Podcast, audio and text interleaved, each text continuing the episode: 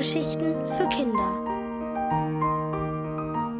Der kleine Träumling von Kerstin Reimann.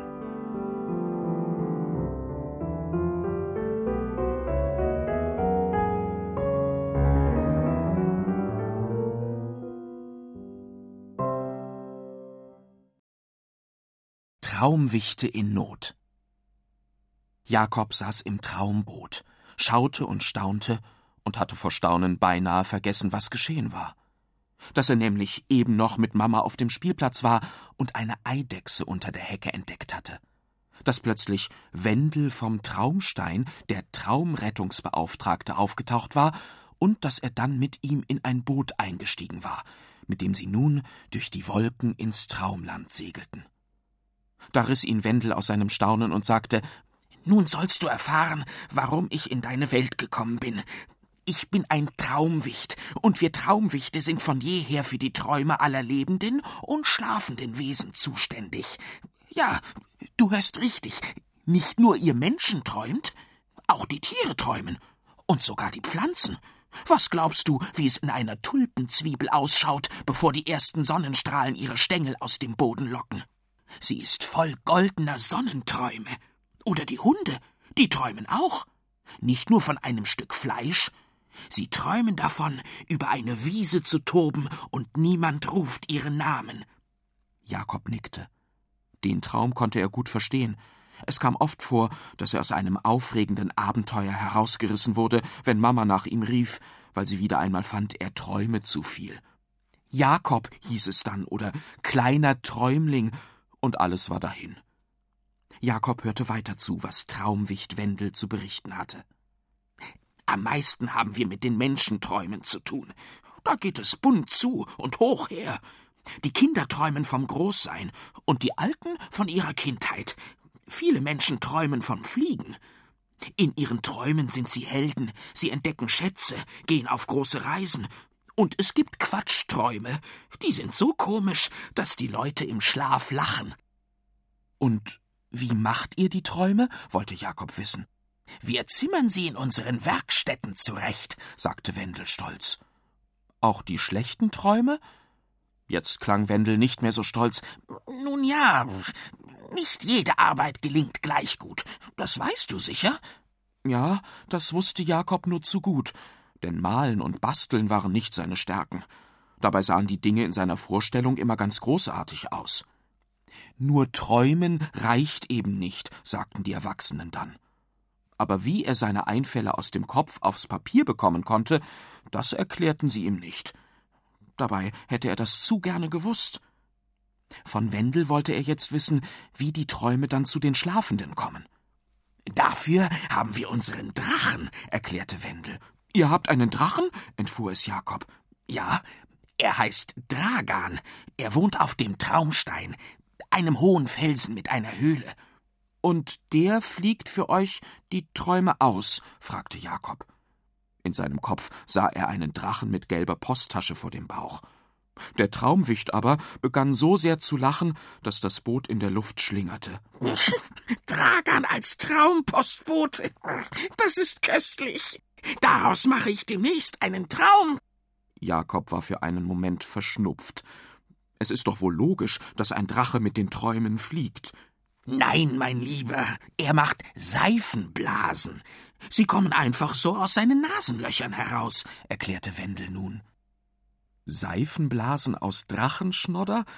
War das wirklich logischer als Drachenpost? dachte Jakob, aber diesmal sagte er das vorsichtshalber nicht laut. Wendel fuhr auch schon fort. Diese Seifenblasen fangen wir mit unseren Keschern ein und stecken die Träume hinein. So schweben sie zu euch, aber. Und jetzt bekam der Traumwicht einen besorgten Gesichtsausdruck. Jetzt haben wir ein Problem, bei dem nur du helfen kannst. Seit einiger Zeit macht der Drache keine Seifenblasen mehr, und deshalb können wir keine Träume mehr versenden. Sie stapeln sich in unseren Werkstätten, und die Menschen liegen traumlos in ihren Betten. Und was soll ich dagegen tun? fragte Jakob erstaunt. Keine Ahnung. Du bist der Träumling. Du kannst es einfach. Kaum hatte Wendel das gesagt, rumpelte es mächtig, und Jakob fiel von der Bank. Das Traumboot war gelandet. Er rappelte sich auf und schaute sich um. Das Boot stand auf einer Wiese voller Blumen, eine richtige Traumwiese, an deren Rand lag ein Dorf aus kleinen Häusern mit bunt gestrichenen Fensterläden. Dahinter ragte ein hoher Berg auf. Das muss der Traumstein sein, dachte Jakob. Er konnte auch die Höhle sehen, die wie ein schwarzes Loch im Felsen klaffte. Sogar den Drachen entdeckte Jakob. Er war grün und schillerte in der Sonne. Aus der Ferne sah er nicht größer aus als eine Eidechse.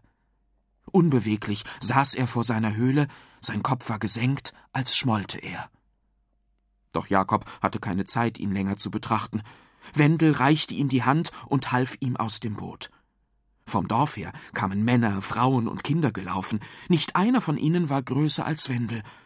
Ich habe einen Träumling gefunden, einen echten Träumling, rief Wendel ihnen entgegen. Wendel hat einen Träumling gefunden. Er wird uns helfen. Wir werden wieder Träume versenden, riefen die Traumwichte durcheinander. Sie klatschten in die Hände, und manche umarmten einander, als wäre mit Jakobs Ankunft schon alles gewonnen. Jakob wurde mulmig zumute. Diese freundlichen Traumwichte, die ihn aufgeregt umringten, setzten all ihre Hoffnungen in ihn. Aber wie sollte er herausfinden, warum der Drache da oben auf dem Felsen keine Seifenblasen mehr machte? Was war überhaupt mit ihm los? Das wissen wir nicht, antwortete eine Wichtelfrau auf Jakobs Frage. So sitzt er nun schon lange da. Er wischt unaufhörlich mit der Pfote im Sand herum. Wenn sich einer von uns nähert, dann faucht er und schlägt mit dem Schwanz. Er ist sonst sehr friedfertig. Nun aber fürchten wir uns vor ihm. Jakob wurde noch unwohler. Ein schmollender Drache war eine Sache.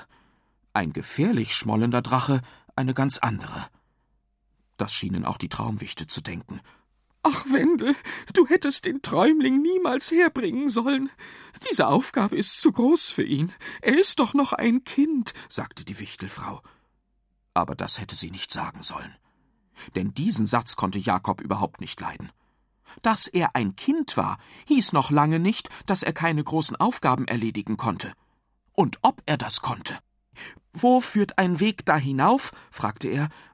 Dabei klang seine Stimme allerdings nicht ganz so fest, wie er es geplant hatte. Die Traumwichte führten ihn zum Fuße des Traumsteins. Dort begann ein schmaler Pfad, der in den Stein gehauen war und in einer Spirale um den Berg herum bis zur Höhle führte. Gut, sagte Jakob nun mit festerer Stimme. Ich sehe nach, was mit eurem Drachen los ist. Er atmete einmal tief ein und wieder aus und dann begann er mit dem Aufstieg. Unten standen die Traumwichte und sahen sehr besorgt aus.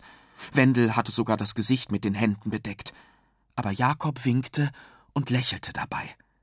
Auch wenn er noch nicht wusste, wie er die Traumwichte aus ihrer Not befreien sollte, er würde es wenigstens versuchen.